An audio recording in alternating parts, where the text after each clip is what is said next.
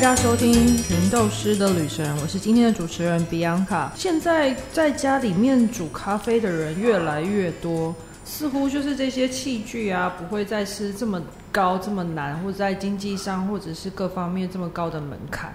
那我们今天邀请到欧式咖啡的 Joe 来跟我们聊聊看，在家要怎么自己煮咖啡会比较可以煮出一杯适合自己的好咖啡。我们欢迎 Joe。Hello，寻豆师的旅程 Podcast 的听众朋友，大家好。那很开心今天跟大家来聊这一个，就是如何冲煮啊、一杯还不错的咖啡。然后 Bianca，你的你的问题很有意思，你问说为什么你会觉得是有门槛？对，就是说冲煮咖啡的门槛，你觉得是呃是门槛让大家觉得说呃想要冲一杯好咖啡越来越难，还是说你觉得其实因为大家懂得越来越多，所以它可能还是形成一个就是进想要去冲的，是不是资讯太多，然后会造成选择性的问题？对，像我以一个消费者来说的话，其实网络上资讯非常多，对甚至应该说太多。嗯嗯就是很多东西，他们可能很讲究一个刻度，可差个零点一，他们就会觉得说会影响到整个风味。那这个水柱的大小啊，或者是说怎么绕这个圈，顺时针、逆时针，这个时间。粉水比什么这些专有名词很多很多，然后大家分享有很多很多参数在里面，所以说不知道说就是以最基本、最入门怎么样可以冲出一杯好咖啡的话的最基本的因素会有什么样的影响？所以这个问题基本上是一个很大的问题啦，然后也也应该是说哈，这是一个很棒的大问题，但它真的有那么难吗？哈，我我来举一个例子好了，像呃周边很多朋友都去欧洲玩的时候，大家都会聊到说去意大利喝浓缩咖啡的经验是多么的美好，对吧？就是你进那种吧台里面，然后站着，然后就是觉得哇那种氛围，然后那些师傅有的。很少看到年轻的那种小鲜肉那种帅哥，都是一些就是蛮有蛮有个性的，甚至有的都是老师傅了。然后在里面的那些 waiter 也是一样，都有点年纪，都搞不好都是阿公了。可是你就是很喜欢那个氛围，可他们煮咖啡的过程就就让你觉得好像很随性，然后一杯小小咖啡端过来，然后你就你就看当地人就拿起来勾着一喝一喝，然后就讲几句话，然后就走了，就丢钱在柜台上，诸如此类这样子。那个是他们的生活化，所以他会觉得说是很简单。可是你把它放在哦，放在国内，像国内也有很多玩家，他自己都会煮一杯浓缩咖啡，所以他可能他可能会觉得说，嗯，他可能要先先从入门的开始玩，到最后他他机器就就是可能会挑欧洲来的或干嘛。然后他们面临的第一个问题，第一个门槛就是他发现所有的机器半自动的意式咖啡机几乎都是两百二的电。可是我们台湾的住家真的很少会在客厅或者是在厨房会预留一个两百二的电，就是专门要给你煮咖啡的，对不对？除非你这个房子自己装潢，你一开始就拉好。所以，所以我这二十年来，我就是看到很多那个呃这一些呃呃玩家朋友们，他们就是看到这一个呃在玩玩意式咖啡的时候，他们就觉得玩意式咖啡的限制真的是非常多。那这个如果用机器的限制的角度来看，它的门槛，你就会觉得它言之有理。然后等到他买了个机器以后，他发现一个跟晴天霹雳的问题，磨豆机也很重要，而且那个磨豆机要稍微可以的话，很少一万块以下就可以搞定了。所以他又开始陷入一个痛苦的深渊。然后偏偏对玩这种咖啡有兴趣的人都都是年轻力壮，可能是刚入社会啦或干嘛的。那你说要他光这两个啊咖啡机磨豆机一买起来就要超过啊一个 package 加起来就要超过，比如说啊我们讲三万五好了。哇，拜托，这可能是刚入社会年轻人一个月的薪水，他当然会很心痛啊，他很怕，万一万一买的时候，万一还是没办法进入状况，怎么怎么办呢？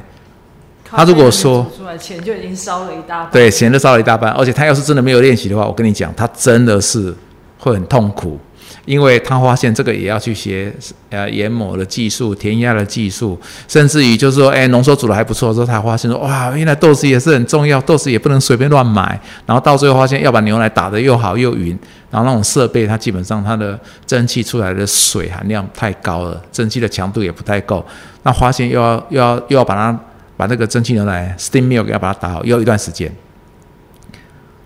它是一段哦，就是呃，你一直要重复的投资，重复的投资，而且每一段都要升级，就好像是说你很喜欢一个一个游戏。那你这个游戏的时候，你看大家玩玩的很得心应手，就你发现你你根本是菜鸟，你刚进去玩不到几分钟你就阵亡，然后你要升级，你要常常练或干嘛？我发现这个过程跟学那个意式咖啡还还蛮像的，所以它有没有门槛？说老实讲，门槛真的蛮高的。如果你我们就讲说是要弄一杯自己煮出来的半自动的意式咖啡的话，它它绝对有它的门槛。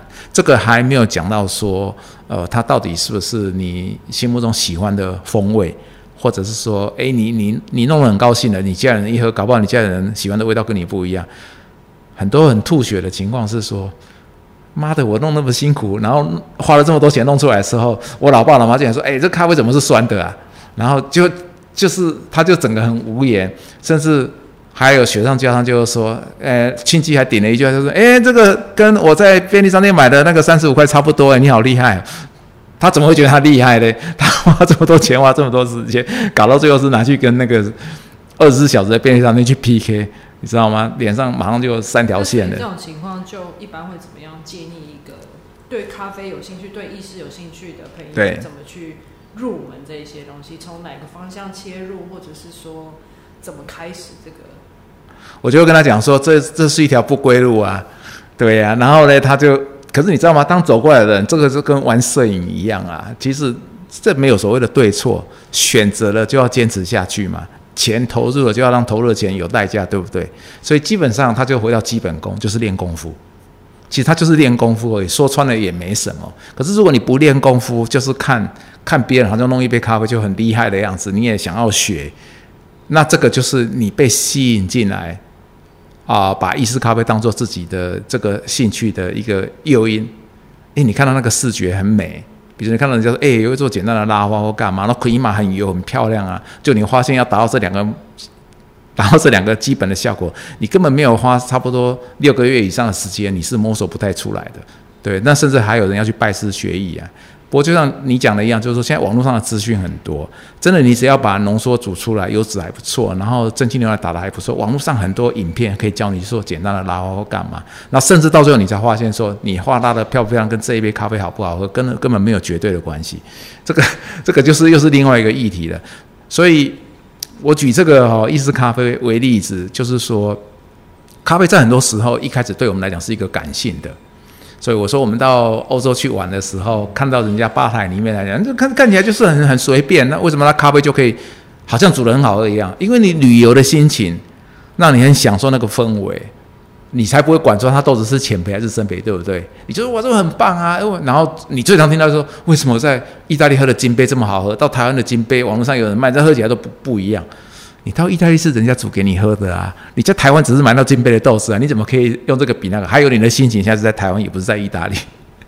度假的心情跟你每天的心情，这绝对是有影响的，这个相信我，一定有。那我们也不要把它讲的那么玄，就是说，回到你今天问的这个议题，就是说，那到底有没有门槛？我觉得这个门槛呢，基本上是看你自己要怎么样去理性的来看这个问题。假定这个问题是回到说，呃，有没有一个方法得到一杯很好喝的咖啡？那我就会跟你讲，这个门槛基本上是很低的，甚至是没有的。对呀，比如说你只是要一杯好喝的咖啡，我只是要早上啊起床的一杯咖啡很好喝，品质很好，因为我一天大概就喝一杯两杯，或者是我在我很忙的时候。进办公室，然后呃，我要一杯很棒的咖啡，或者是你在要面临一个冗长会议的时候，或者是你今天晚上可能要跟一大堆呃，就是 homework 要奋斗的时候，你想要弄一杯很好喝的咖啡。我觉得在那个时间点，因为你的目的只是要一杯很好喝的咖啡，品质很好的咖啡，而你。不一定要像我刚刚举那个很有趣的例子，就是用意式咖啡啊，奶泡打得很漂亮，然后要浓缩油脂要干嘛？你并没有说一定要强调，我一定要是这样子半自动煮出来的话，它门槛是很低的。原因就是说，你只要专注那一杯咖啡的品质，那通常这时候一杯的类似啊啊机器煮的美式咖啡的浓度就可以满足你，对不对？现在我们不是有很多挂耳包吗？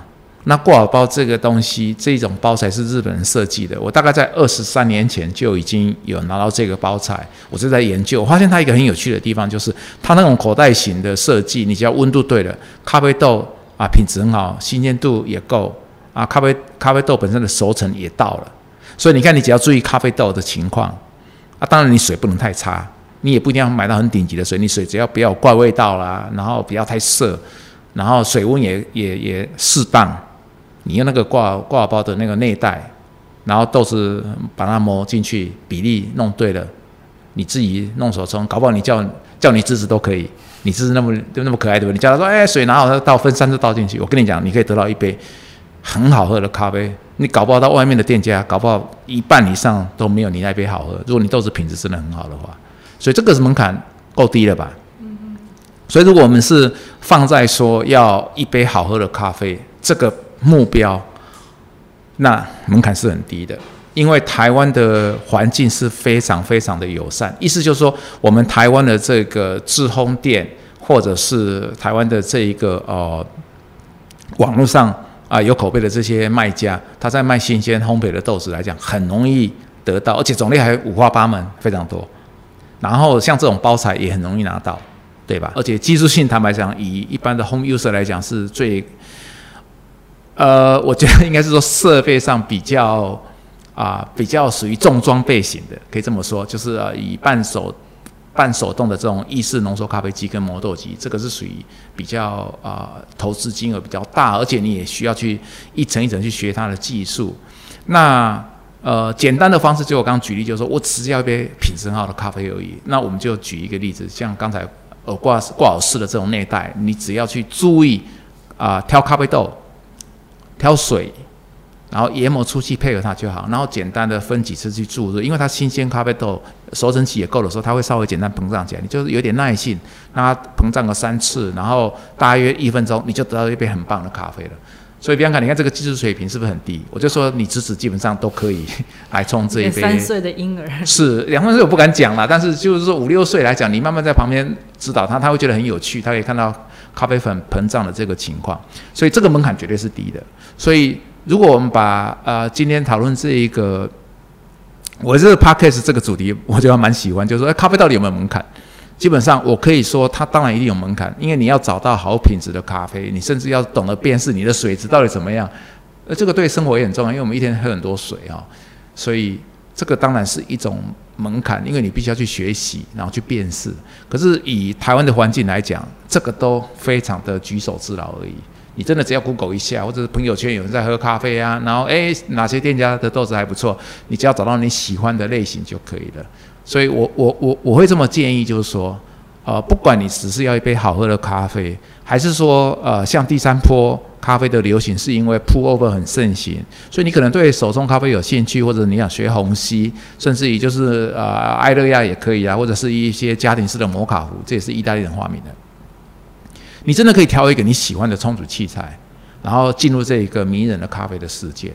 所以，与其说门槛，我们倒不如说衡量自己的呃主要的兴趣跟自己可支配的时间这两个条件下来的话，哈，我会建议用五个步骤来看看哪一个是适合你的。然后，诚如你今天在这一个一开始在讲啊，我们我们这一次的主题是讲说所谓的门槛。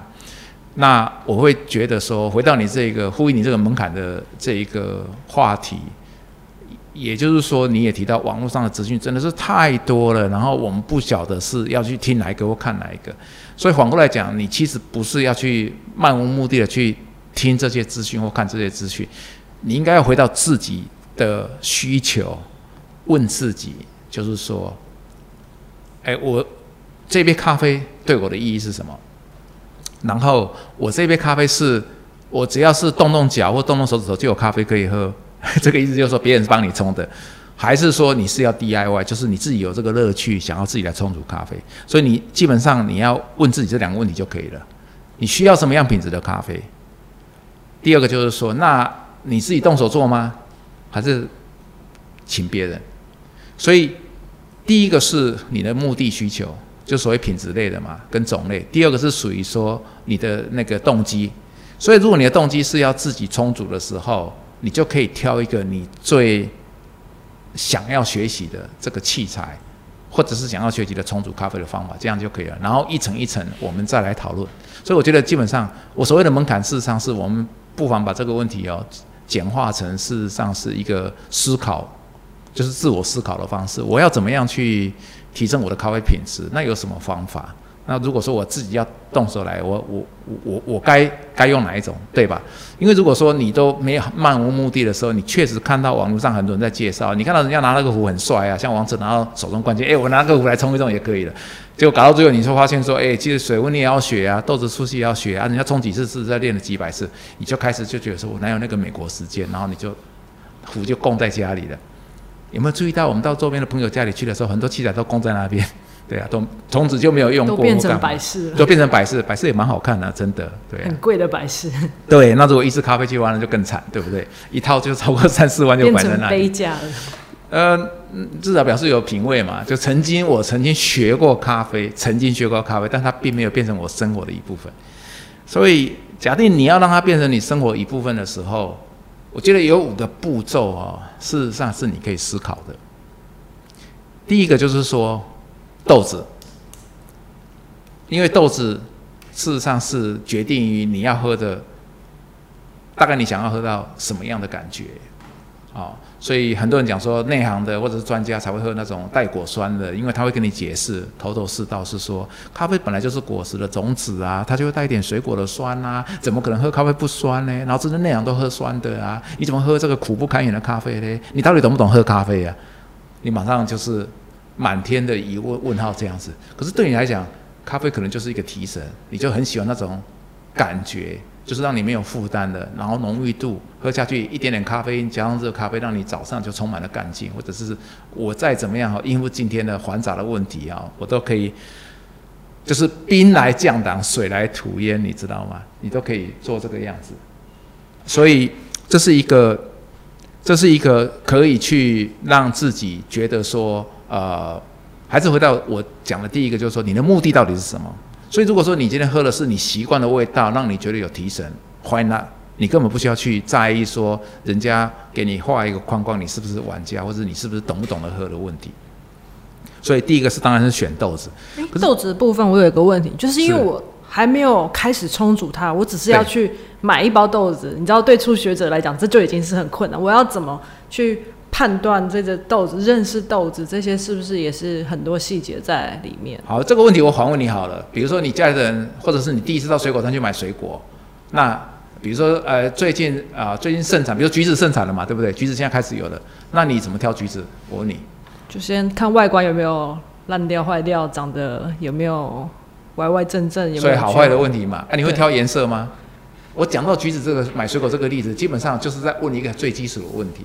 以我们在呃看台湾的消费者来讲哦，其实，在讨论这一个呃喝咖啡的这一个类型的时候，通常酸是一个指标，嗯，可是酸偏偏又没办法那么仔细去细分。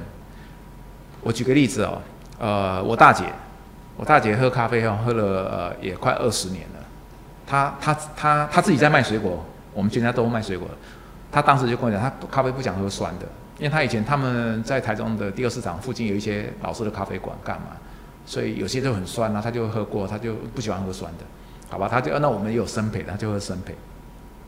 那有一天他在我们大理中心，他喝到了，喝到那个呃我们的杯色豆 M 名家，我说啊这个咖啡对人家会酸，他说没有，这咖啡很香啊，这这怎么那么香，还有花的味道？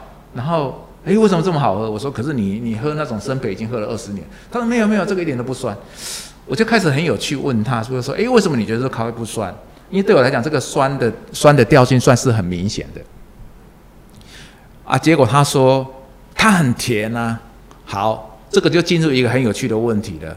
基本上，消费者在讲不喝酸的时候，是因为他们在喝酸的咖啡的时候，他们很少喝到额外的一些精彩的甜度，去让这个酸觉得说很精彩。比如说像呃，我刚举例，如果你买水果，你怎么买？你今天都要吃橘子了。这个橘子都没有橘子的果酸的时候，你会觉得你吃到是橘子吗？你会觉得这是很奇怪的味道，对不对？因为橘子会有那它的那个 citrus 嘛，这种这种天然雨生带来的酸质。可是当橘子没有它的甜度出来的时候，那个橘子是酸的不得了，你不会觉得这一颗橘子好吃。嗯，我觉得喝咖啡有很多情况都是也是同样的例子。所以酸或不酸来讲，它只是一个很粗糙的分法。比较好的方式应该是说可以去啊，先试喝看看。我觉得这个是对消费者比较友善的方式啊。那如果说你今天去买豆子，你你去买的地方没有机会可以事先试喝一杯，或者是他付钱你也没关系嘛，因为这牵涉到你可能买豆子回去自己煮的时候，你要面对它长达半个月以上你每天看着它，你就觉得这个味道我都不喜欢，那是很痛苦的事情。想象一下，你跟一个不喜欢的人要一起生活两个礼拜以上，那个那个是苦不堪言，何况是那一包豆子，对不对？通常买豆子的量大概也是两个礼拜的量至少吧。所以呃，先能够试喝一杯看看，或者是说有样品，那是最理想。那我觉得这个过程当中也不用害怕，因为它本来就是一种尝试，就跟任何的食物一样，你可能要尝试一下，看这个类型的适不适合你。所谓的类型啊，就是咖啡豆类型，它可能分成。啊，讲复杂一点，就又又又有人讲到什么品种啊，或者是国家或者产区或哪里？我觉得消费者来讲，一开始这个这个资讯量都太多了，所以比较呃直接的方式就是，你就找你喜欢的类型，然后从这个类型的味道反问这个店家说，哎，它到底是什么？哎，它是属于啊单一产区的豆子，单一庄园豆，还是它是他们特别配好的所谓的配方豆？所以一般来讲，粗分就是分单品或者是配方，然后再来你可以观察一下豆子本身外观的熟豆的颜色。哦，比较偏深，像有偏深出油，比较像星巴克那种类型，那就是很明显是重烘焙的。那有些豆子看起来皱皱的，那你也蛮喜欢那种味道，比较清爽，比较带果酸的，那是属于浅烘焙。所以接下接接着你就可以从咖啡熟豆的外观去了解烘焙度的问题。好，深跟浅，越这最好认的地方就是说，哎，咖啡豆基本上颜色越深，它就是代表越不酸。其实就跟食物一样，哦，我炒的越久的话，基本上它的就是焦糖反应比较多嘛。哦，那基本上它就酸度就慢慢就流失掉了。这这是一个浅显易懂的道理。这个而且这个非常粗浅，所以先决定好豆子，我们再想下一步。所以豆子的部分，你的建议就是说，我们先找一个这个找找店家，让他先定毛，让你知道一个这个的这个豆子它可以冲出什么样的风味。对。然后再买就是你喜欢的，你再买回家去练习着去冲出那样子的风味。当然买豆子的时候还是有一些。啊，tips 有一一些窍门哦，就是跟大家分享。第一个当然就是我我我不太建议一开始买很贵的豆子啊，你经济所得无无所谓，但是我也不建议说你一开始就要买很贵的，因为如果你买回去就表示说要 DIY 的话，后面还有后面几个变数我要跟大家分享啊，所以我觉得从入门豆子开始买就可以，就合理的价钱。第二个就是说，不管是多么有名的店家，或者是说今天可能是一个初出茅庐的啊，就是新手。啊，咖啡豆在辨识哈，总是有一个要诀，就是新鲜度。你当然看到这个豆子很有名，可是它是烘焙日期都已经是两个月以上了，你就要考虑了。因为咖啡豆烘焙以后的寿命是比我们想象的短，所以要注意一下包装日期。如果包装日期连这个烘焙日期都没有，这个当然就比较不理想。啊，就是我想基本的产品的标示，比如说豆名啊，什么时候是烘焙的、包装的，这个我想都要有，这个是一个辨识。再来就是咖啡豆，不管你喜不喜欢它。只要这个豆子是呃新鲜烘焙，然后开始慢慢进入熟成期的时候，你一打开，不管它什么培度，如果它有单向透气环，你也不要压了，因为很多店家很忌讳啊。你就是拿起来轻轻的靠近，它就会闻到香气。新鲜的豆子香气是很明显的。如果这个豆子闻起来香气是你不喜欢的，或者这个香气走下坡了，不管它的烘焙度是深还是浅，你大概就可以跳过了。那如果这个店家的豆子闻起来几乎都没有香气，那你可能最好是换一家，因为它可能连基本的新鲜烘焙的要求你都达不到。就跟早期在卖场一样，就豆在里面都放了三四个月、半年以上，甚至进口豆一样，根本磨的时候香气才出来一点点。你经过整个咖啡区，其实都闻不到香味，这不是很奇怪事情吗？好，所以你去买咖啡豆来讲的话，所谓的专卖店来讲，应该很轻易可以找到这个香气的感觉。所以透过香气来辨识新鲜度。好，当这个香气你确定是你还可以接受了，然后再尝试喝一杯，或者试喝，或者是买少量回去煮。豆子，我想这样子对初学者来讲，或者刚想入门来讲，这样就够了。再讲下去门槛就太高了。那除了香气以外，它有些人会说，哦，是不是太出油就是不好的豆子，或者是生培豆基本上都会出油啊。出油我觉得都不是问题。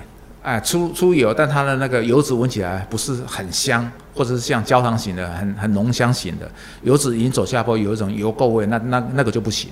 对。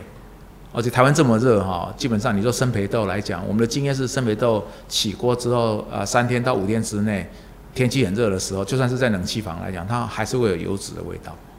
所以其实它的油光，其实光看视觉的油光，这并不是决定的因素，而它还是要闻它的香气够不够新鲜，跟它的香气是不是。有些油太久不新鲜的时候，它油基本上会暗淡掉，油会吸回去，你知道吗？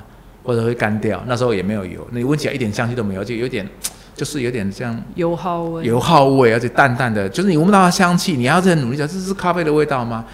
咖啡的香气来的很自然、很直接。如果你要怀疑这是不是咖啡味道的时候，那个咖啡你就可以跳过，不要喝了。嗯，嗯。那除了豆子以外，我们还有什么因素需要去考量的？其实豆子我们就已经讲蛮多的哈，所以我我觉得在豆子这边，我们刚才花了这么多一这些时间来了解是有必要性的了。那就大家就当做说，哎，我，原来豆子要注意这些条件，我再帮大家归类一下。就是说，哎，豆子的新鲜度你要稍微注意一下啊，看闻起来有没有香气，或者看一下它的制造烘焙日期。然后再来的话，就是说，哎，这个香气的味道是你喜欢还是不喜欢的？你根本就不用去记它是单品还是哪个国家或者是配方。通常香气你喜欢的，你喝的时候就跟它很容易对上，就很容易对上眼。然后再来就是说，哎，价位上我们一开始也不用买太贵的，就是入门的价款你负担得起的啊，不用去挑什么比赛豆或者是什么稀有少有的豆子或干嘛，因为这只是增加自己的压力而已。你你先从类型开始啊，不要去找唯一的对象啊，就是先从类型开始。所以我觉得豆子大概这样就可以了啊。然后豆子要注意，豆子跟你后面的充足器材可能有一些也有很大的关系。所以，像我们一开始这一次的节目一开始在讲意式咖啡机那个，如果你是要用咖啡机半自动咖啡机的话，它就会限制你用的豆子，啊，那你豆子范围有可能就是就是被限制在你你可能喜欢的调性里面，而且那个豆子的熟成期又变得会不一样，啊，意式咖啡机是这中间比比较需要更多技术跟经验去了解很多细节的。咖啡豆我们讲完了嘛，对不对？我们来讲下一个参数，嗯嗯嗯，好，第二个参数就是水。所以我刚举例就是说，你的侄子就可以帮你准备一杯好咖啡，用挂耳式的，就是你要注意咖啡豆，再来注意水就可以了。水只要注意两个问题，第一个就是说你的水有没有不好的味道，或者是太紧涩的感觉，水太涩了，这表示它的那个总固体含量太高，就是所谓的 TDS 太高。台湾的自来水现在大概除了翡翠水库的自来水质还不错以外，其他的水大概都完全不行了。啊，台湾的水质现在全省各地我们大概都有一些数据啊，去了解，很糟糕了。所以水都一定要经过过滤系统。那如果你今天是在公司里面准备，或是自己的住家，平常你的那个滤水系统不是你在 maintain 的啊，太久没有去换滤芯了，或者是该换啊第二道、第三道更之精密的这些耗材的时候，你忘记了，所以你的水出问题的时候，你可能不一定会知道。所以最好是在煮咖啡的时候去啊水把它烧开，或者你要是水可以生喝，经过这个器材以后，你还是要试一下水的状况。两个重点就可以了。第一个不要有怪味道啊，有异味就绝对不对。第二个就是说它那个涩杂感不能太高。涩杂感是就是会涩。嗯哼。你如果不知道的话，你去你去你去用自来水漱口看看，你漱口吐掉以后，你看你的嘴巴感觉怎么样？绝对不是很滑顺了，一定很紧缩，会会带一点涩感。因为那都就是里面的那些有的没有的一些呃固体物，就所谓的 TDS 太高了，那是用 ppm 来算的，那个 ppm 很很恐怖，都已经超过一百五、一百八、两百、三百以上。所以这些杂质就会影响到咖啡的。会影响很大，好的咖啡用那个自来水冲出来根本不能喝，所以要注意水质。很多人忽略这个问题啊，哦，所以水的品质去注意一下，然后再来就是说水的温度跟你的冲煮方法要匹配。啊，所以水水注意一下这两个条件就可以了。嗯哼，好。那除了水和豆子之外，我们还有什么因素需要？啊，这下一个因素哦就很重要。下一个因素就是跟你跟你要选的充足方法有关系。像刚才我们讲的呃挂耳式的啊，那是一个一个滤纸而已嘛。啊，就是挂在杯上，然后啊我们把那个我们要的豆子，然后。调好之后，然后再把它研磨，放在我们的挂耳式里面，然后水还不错，也没有什么怪味道，水温注意一下，然后注进去就可以了，对不对？所以第三个啊参数哦，我们要跟大家聊的基本上是你的萃取方式。可是你的你的萃取方式，比如说不管是刚刚讲的挂耳式的，或者是意大利式的咖啡，你总是要把豆子先磨成粉吧。所以，我们是豆子磨成粉之后，再放到我们选的萃取方式的器材里面去冲，对不对？所以第三个我要讲的，反而是咖啡熟都被磨成粉的时候，那个粗细的状况，这个叫研磨。研磨的。对，研磨的粗出来的味道就比较少，出来成分比较少；研磨的细出来的成分就比较多。所以你的咖啡如果喝起来很苦、很紧的时候，可能你的你的咖啡豆把它磨成粉磨太细了，也有可能。那很多呃消费者他知道说咖啡豆是现磨最好，为什么？因为我们常常跟客人开玩笑说：“哎，你豆子我帮你磨，你知道吗？豆子在瞬间被磨成粉，那个香气是最精彩的。这个香气你就送在我这里了，你留在这里了，你应该带回家。你应该在每次要煮咖啡的时候，要冲咖啡的时候，现场研磨，那个香气是无价的。而且那个对现场的环境氛围帮助多大？因为咖啡的香是很自然，而且成分超过四百多种，那对人体来讲是一种很愉悦的香气，而且很天然。啊，你为什么要把这个香气送给咖啡馆？对，我们就是跟客人讲说，所以要现喝现磨比较好。但为了省钱，都就买那个就是简单的两个刀片的砍豆机。可是那个砍豆机，它磨出来的咖啡豆其实粗细很不均匀，粗细很不均匀就会影响你咖啡充足的品质，而且影响非常大。所以第三个参数，你要根据你冲煮咖啡的器材方法，去找一个比较适当的研磨粗细，而且最好是均匀一点。所以第三个参数其实就是豆子要把它磨均匀。均匀的解释是根据你。等一下要用的器材来决定它的粗细，所以这是第三个参数。嗯哼，那那还有什么样的参数我们需要？没有啊，接下来就是开始充足啦。嗯哼，开始充足就看你用什么，比如说，哎，我们可以用简单的那个什么滤挂式的，用挂耳式的内袋，或者是我们用手冲的方式。所以手冲的方式，这个叫 extraction，就是所谓的萃取。所以在用器材来做萃取的时候，这里面我觉得。讲到第四个参数，它门槛就变高了，越到后面门槛越高嘛，对不对？所以它门槛变高了，所以你真的要去练习重组啊，用这个器材练习重组，不要把这个器材买回来就供在家里。所以呢，这时候你就可以网络上去找影片了。所以你手冲觉得说奇怪，你怎么冲的都不太对，然后你就看影片说，那你要知道不太对是什么？是冲出来太苦太酸，还是冲出来淡而无味？所以这时候你在网络上你可以打关键字，就跟你讲哦，你冲的淡而无味，你要注意你的水温是不是太低。然后有人就跟你讲，你是不是豆子磨太粗了？所以你看哦，水温太低，豆子磨太粗，是不是又回到我们建议的第二个参数跟第三个参数？对，我们第二个参数是水嘛，第三个参数是研磨嘛。所以你看，所以今天跟大家分享这五个参数，你如果把这五个参数应用在你的自我充足来讲，大概你可以解决你百分之八十以上的问题。所以第。我们从那个啊豆子水啊，然后再来研磨粗细，到现在 extraction 萃取，就是已经进入第四个参数了。第四个参数真的要讲，我们可以讲一个礼拜。比如说每种器材我都可以讲一种，但是这应该不是今天的主题。OK，所以我把它简化成就是说，第四个参数的所谓的萃取，要看你挑哪一个器材，或者是挑哪一个方法。那我曾经一个朋友，我就坑我说啊，我都没有器材要干嘛？我说有啊，我们还有更厉害的，什么器材都不用，真的吗？我们都用杯测法，杯测法就是我只要有粉，有一个碗，有水，当然要把它磨成粉，我倒进去之后，浸泡四分钟之后，把它拌个三次，把那个咖啡渣捞掉就喝了。但是破渣也有破渣的技术技巧是是是是，他有他技术在哪？可是你不能跟他这样讲，这样他的门槛就太高了嘛。我想讲的就是说，你要得到一杯好品质咖啡真的不难，是这是我今天跟大家分享的主题，对不对？所以第四个的所谓的萃取，真的是跟你使用的方法，跟你选择用什么器材有绝对的关系。这个我们就可以按图索骥。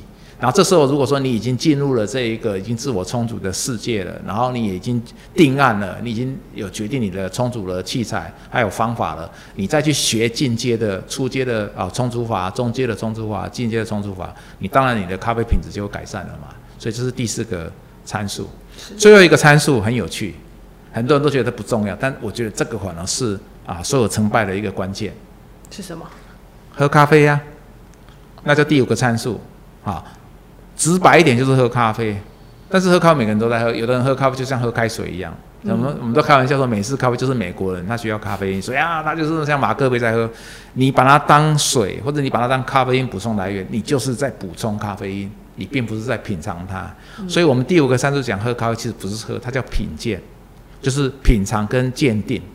品尝什么？品尝这个咖啡是不是你喜欢的味道？你还是要回到自己喜不喜欢这个咖啡，对不对？很主观。诶，我爱这个咖啡，诶，这个咖啡我可以接受啊，它可能没那么酸，我就是不要那么酸啊，怎样啊？对啊，那你就挑这个啊就好了。可是你不要这么酸的咖啡，啊以外，你还是要知道你喝的这个咖啡它品质到底如何。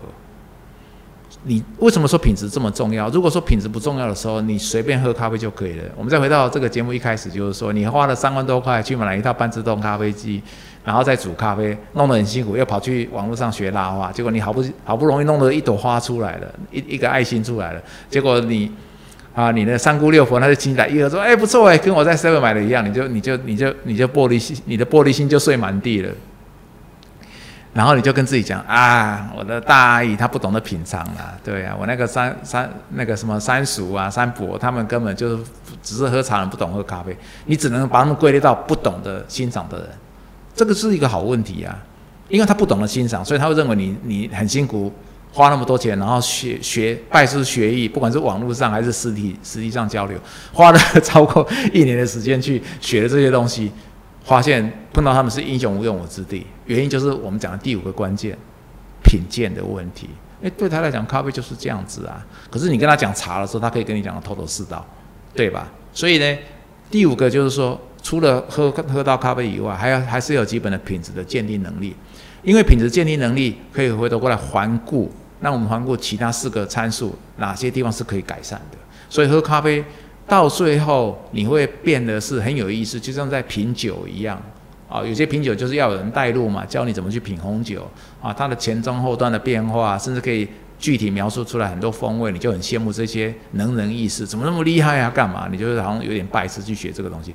其实咖啡也是一样，所以它应该是说从例行性的想要喝到一杯好咖啡，然后喝到品质比较好的咖啡，很自然就会想要去多了解一点，多聊一点。所以有些。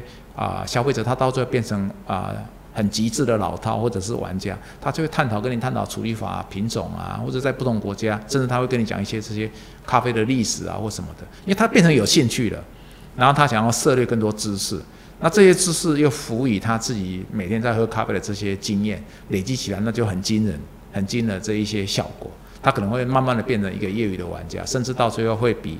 有些专业的人士懂来更多东西，这个我觉得是他累积的效果跟累积的经验，而不是说一开始就一定要往这个路走。那这样对很多人来讲压力就太大。嗯，就我这样听下来五个这个参数啊，我觉得第五个听起来以我现在的经验来讲，是真的是最难的，因为我觉得它是有一点抽象的，它是需要很大的经验累积，那经验数据下去去去。品尝这个咖啡的好坏，那对于品鉴咖啡这个有什么样学习的方式吗？我我觉得呃，我有一个数据哦，可以跟大家做分享啊。我我呃上个月啊下去屏东帮啊帮那个我们台屏东的咖啡农上专业的课程，就是所谓的高阶的感官的杯测啊。我们用的是卓越杯的系统，那在里面他们也是专业的人士，因为他们在种咖啡嘛。甚至他们自己也有在烘豆子卖啊，甚至有人还开咖啡馆，就对他们来讲这个是很重要，因为他们是属于专业人士。就他们问的问题跟你问的一模一样，他们也问到说，哎，怎么样去分辨品质啊？甚至于所谓的 database 要怎么去建立？其实它是要打底，这个真的是要练功夫。呃，比如说像我们现在很流行，呃，风味有什么？大家就喜欢讲风味轮。那欧社过去二十几年的经验，我们自己设计的一套风味轮，我们风味轮出现的呃品相种类就超过九十七种。都是从我们从各国的样品啊，我们实际上去测找出来这些风味的类型啊，甚至有些是嗅觉性的，有些是味觉，有些触感，甚至余味都有，余感都有，这些东西都是累积来的。所以你说这个东西要容易吗？啊，它确实是需要时间来累积。可是它有那么难吗？我们回到难的角度来看，我们上课的第一个题目是两个咖啡，让他们分辨品质好坏。他们里面都专业的人士，哦，他们很厉害，他们超过八成以上都猜对。搞不好会九成了，如果没记错的话，我就跟他们解释，就是说我在我们在办这一种就是所谓的咖啡的品质的鉴定哦，不管是业余的消费者或者是专业人士，啊，从二零零六年到现在，我们已经举办了十四年以上了，啊，整个每一场加起来的啊，比如说 A 跟 B 样品好了，确定确实是有一杯品质比较不理想，因为它是安排好的样品，你知道吗？超过六成的消费者跟参学员是可以猜对的。所以这证明说，品质这个东西，它事实上是可以学习的。那风味这个东西也是可以记忆的啊。比如说，像我们回到你去市场去买水果，你你你知道说，你上次买的这个橘子刚上市的时候太绿了，你要让它早有点黄，可是皮皮要有点亮。因为什么？因为它喝喝吃起来扒起来吃起来的时候，它橘子的味道更明显，可是不会只有酸，它会带一点橘子汁的甜感，就带一点那个比较甜的甜感在里面。所以它我们就可以把它简化成橘子甜。那第一种橘子你买的时候就说啊，它就只有橘子刚上市的酸，它就只有橘子的酸而已。所以橘子酸跟橘子甜对你来讲是一样的东西吗？当然不一样。可是它都是橘子种类的，所以同样的一个水果种类就可以分出来它的品质好坏跟类型。所以我们在记味道的时候，本来就是要这样子一步一脚印去去把它累积起来。它它不会是速成的，但是它可以在生活经验里面有很多去去应用。也就是说，你可以应用你的感官去去找，这也是一个很有乐趣的地方。那我们也是这样一步一步过来，并不是说我们去背那九十七个味道，所以我就可以一喝的时候随便抓一个过来跟你讲，哎，这个有的浓眼或干嘛干嘛，因为这是可以比对的。举例来讲，就是说我们在呃。呃，在呃两个礼拜前去准备十一月份，我每个月都有新豆子嘛。十一份豆子上架的时候，其中有款豆子我已经忘记它的名字了。所以在背测的时候，我啊烘完在背测，我就发现它有一个很特别的那个 pear 的味道，就是啊高山水梨的味道。可是第一天我在烘它刚抵达样品的时候，它是横山梨。横山梨事实上现在很多人都不知道，它是很粗糙的梨子，它是低海拔，它皮很它它很大颗很硬哦，它皮比较粗糙。可是如果你是换新兴梨或是高山，比如说梨山那边的水梨的时候，它皮就比较嫩一点。可是它吃起来的话，高海拔的那种梨子哦，它是水比较多，就是比较果汁感比较多。横山梨就是组织比较硬，纤维比较粗，可是它的酸也很明显。所以我第一天的时候，那个样品就有点像横山梨，我说嗯，这个酸有点强，可是也还不错。那我就觉得那个样品可能还在晕船啊，没有没有很好。我就再放两天再烘的时候，横山梨不见了。变高山水梨，所以我印象很深。那个我就我就背这术语，我就写了一个那个高山水梨。就是我们台中门市的小朋友有一个，他才刚来上班没多久，他从小就很喜欢吃水梨的味道。他就是背测背测，他这这是什么味道？他说好熟悉，他看不到，就看到我们提供的官方版的这个背测里面有有这个高山水梨，你知道他多兴奋吗？他把这件事情就写在他工作室，说我有喝到水梨的味道哎，因为我从小最喜欢水梨了啊，真的有这个味道哎，因为这个味道是可以喝出来的，你这个味道是可以练习的。他就在他的那个呃工作日上去描述这一段他他碰到这一这一款新豆子的这个这个历程，所以你看这这个是一个学习的一个一个契机。所以当当你的实实质上的感官经验跟提供的这个杯测的啊报告里面的这个词汇是相通的时候，这个味道就跟定你了，那你就可以累积。你改天在咖啡里面碰到类似的味道，你很容易就把它运用出来。举例来讲哦，我们台湾是真的是宝岛，那么多种类型的水果。我们现在蒙着眼睛好了，你家人帮你准备早餐，每天给你果汁都不一样。你相不相信？你蒙着眼睛喝这个果汁的时候，你可能百分之九十九都知道它是什么水果。对，差不多。是吧？嗯。咖啡也是一样啊，比较不一样的地方就是它不会只有一种，它可能是有的有的很显著，有的很隐晦，有的只是一点点，有的在温度比较低的时候才跑出来。它差别就是这样的，所以我觉得这一个是一个好问题，但这个就是，呃，你也可以把它当做门槛很高，但我觉得不管换一个角度来讲，乐趣很多。对啊，光是不同的梨子种类的那个味道，在你的味觉的记忆库就有在不同的位置，你要把它存取出来去做这个 match。确实。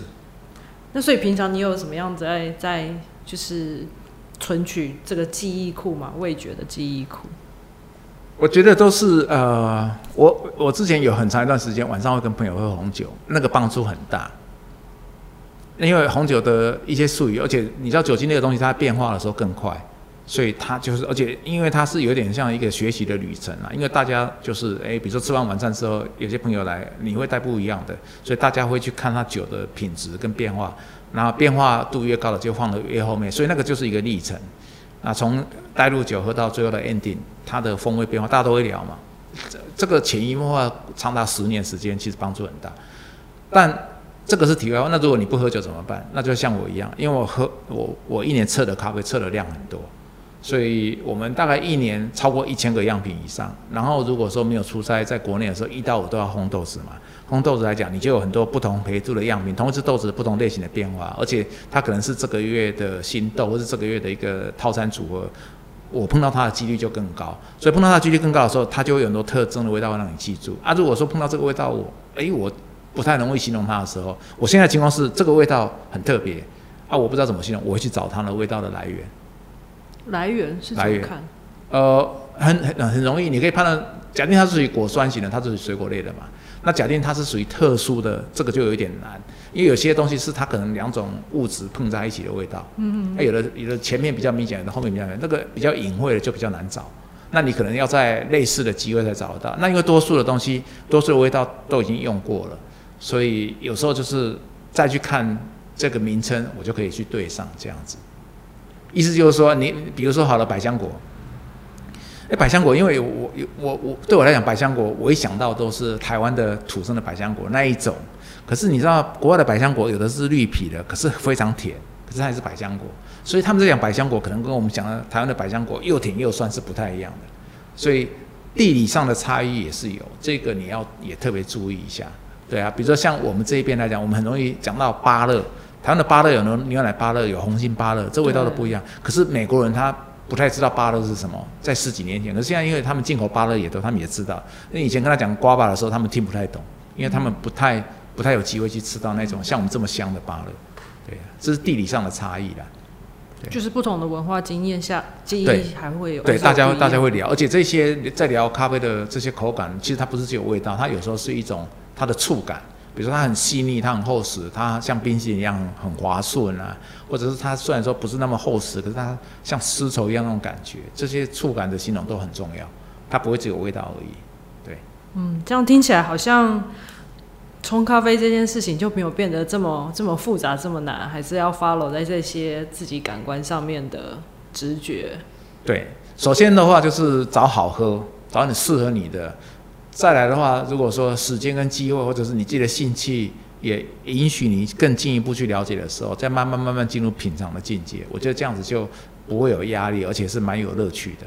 嗯，谢谢就今天跟我们分享这么多品尝咖啡、冲煮咖啡的。小参数、小小偏方，对啊，也也希望这五个参数能够帮助大家哈，进一步找到你自己喜欢的咖啡啊。如果你要动手 DIY 的话，也是一个还不错的一个指标啊，让你去参考一下，去筛选一下这些啊外面这么精彩的各种资讯。嗯，让我们喝咖啡不再是只有摄取咖啡因而已。是，好，谢谢就今天参加我们的节目。好，谢谢大家，谢谢，下次见。